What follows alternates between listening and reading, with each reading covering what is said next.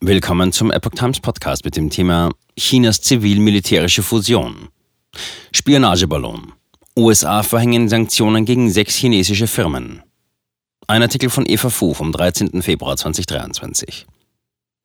Die beiden Regierungen hat mit ersten Sanktionen auf das Spionageprogramm der KP Chinas reagiert. Die Vereinigten Staaten haben sechs chinesische Unternehmen auf die schwarze Liste gesetzt, die Pekings Spionageballonprogramm unterstützt haben sollen. Noch vorletzte Woche flog der chinesische Höhenballon drei Tage lang über amerikanischem Territorium und sorgte weltweit für Schlagzeilen.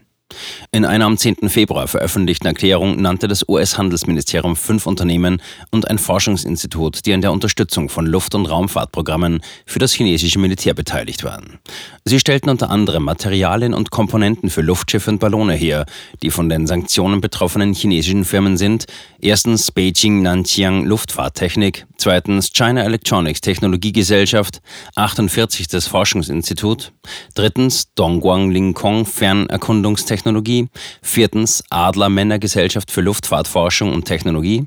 Fünftens Zweigstelle der Adler Männergesellschaft für Luftfahrtforschung und Technologie in Shanxi. Sechstens Guangzhou Tianhaixiang Luftfahrttechnik. Handelsministerium sagt Peking Kampf an. Die neue Verordnung verbietet US-Firmen ohne vorherige Regierungsgenehmigung Produkte und Technologien an diese chinesischen Firmen zu verkaufen. Das Handelsministerium wird nicht zögern, die Unternehmensliste und andere Instrumente zu nutzen, um die nationale Sicherheit und Souveränität der USA zu schützen, sagte der stellvertretende Handelsminister Don Graves. Die Unternehmensliste sei ein mächtiges Instrument zur Identifizierung und Ausschaltung von Akteuren, die auf den globalen Märkten versuchen, Schaden anzurichten und die nationale Sicherheit der USA zu gefährden. Zitat Ende. Wer steckt hinter den chinesischen Firmen? Beijing Nanjing Luftfahrttechnik gehört dem in Shanghai ansässigen Immobilienkonzern Deluxe Family. Das Unternehmen unterzeichnete im Jahr 2015 einen Vertrag mit der staatlichen Universität für Luftfahrt und Raumfahrt Peking und stellte 480 Millionen Yuan für die Herstellung von weltraumnahen Luftschiffen bereit. Eine staatliche Maklergesellschaft lobte diesen Beitrag des Konzerns als gutes Beispiel für eine gelungene zivil-militärische Fusion. Mit dieser Strategie zwingt Peking chinesische Unternehmen dazu, die militärischen Ziele der KPC zu unterstützen. Aus dieser zivil-militärischen Partnerschaft ging im Oktober 2015 das erste Stratosphärenluftschiff des Landes mit dem Namen Yuanmang hervor, was so viel bedeutet wie ein erfüllter Traum.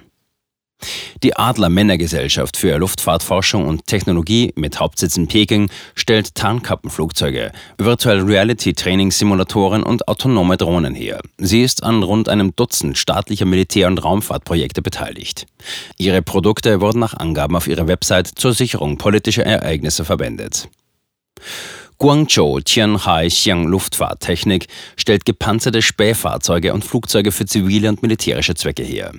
Sie wurde von einem chinesischen Militärveteranen der Flugabwehrartillerie gegründet. Auf Einladung der bewaffneten chinesischen Polizei hat das Unternehmen an einer militärischen Übung der Marine teilgenommen. Dort setzte es Militärdrohnen ein, um die Küstenwache bei der Ortung und Festnahme von Zielschiffen zu unterstützen, heißt es auf der Unternehmenswebsite.